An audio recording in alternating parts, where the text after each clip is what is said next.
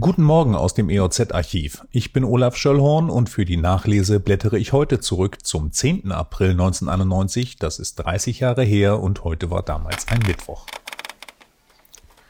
Die Zahl der kurdischen Flüchtlinge im Iran und in der Türkei steigt auf 1,1 Millionen. Nach dem Golfkrieg fliehen die Kurden aus dem Norden des Iraks aus dem Land. Die internationalen Hilfsorganisationen hatten sich mit Notauffanglagern auf 200.000 Flüchtlinge vorbereitet und sind vollkommen überfordert. Bundeskanzler Kohl hat die irakische Armee für die Verbrechen an den Kurden scharf kritisiert und an die UNO appelliert, die Sanktionen gegen den Irak erst dann aufzuheben, wenn Saddam die brutale Verfolgung Unschuldiger eingestellt habe. In der nächsten Woche ist eine Erklärung der Bundesregierung zum Völkermord durch Außenminister Genscher angekündigt. Kommen wir nach Lüchow-Dannenberg. Nienwalde. Bei Nienwalde ist ein Grenznachbau geplant.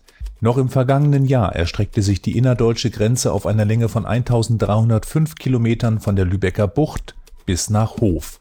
In ihrer jüngsten Gesellschafterversammlung hat die Kur und See GmbH Gato beschlossen, bei Nienwalde auf einer Länge von circa 200 Metern die Befestigungsanlagen nebst Beobachtungsturm zu erhalten.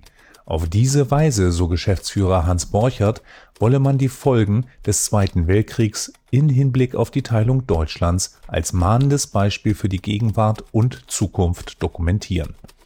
Neben Borchardt sprachen sich auch Osterburgs Landrat Karl-Heinz Mewes, Gatos Samtgemeindedirektor Hans-Joachim Lawin und der Samtgemeindebürgermeister Klaus Legner für den Erhalt der Grenzanlagen aus. Die Details und die Finanzierung solle in Kürze geklärt werden, hieß es während des ersten Kontakttreffens vor Ort. Ein Blick über die Elbe. Dürmitz. Das Touristenbüro wartet auf Anschluss und der größte Wunsch ist ein Telefon. Seit dem 10. Dezember 1990 sind drei Mitarbeiterinnen der Dömitz Information bemüht, Touristenunterkünfte in der Reuterstadt zu vermitteln und Besucher mit nützlichen Hinweisen, Broschüren und Ansichtskarten zu versorgen. Eine telefonische Nachfrage in oder aus dem Touristenbüro ist aber nicht möglich, denn es fehlt an der Torstraße 2 in Dömitz noch immer ein Telefonanschluss. Das war's für heute. Die nächste Nachlese gibt es morgen früh ab 8 Uhr und ich freue mich, wenn ihr wieder einschaltet. Tschüss.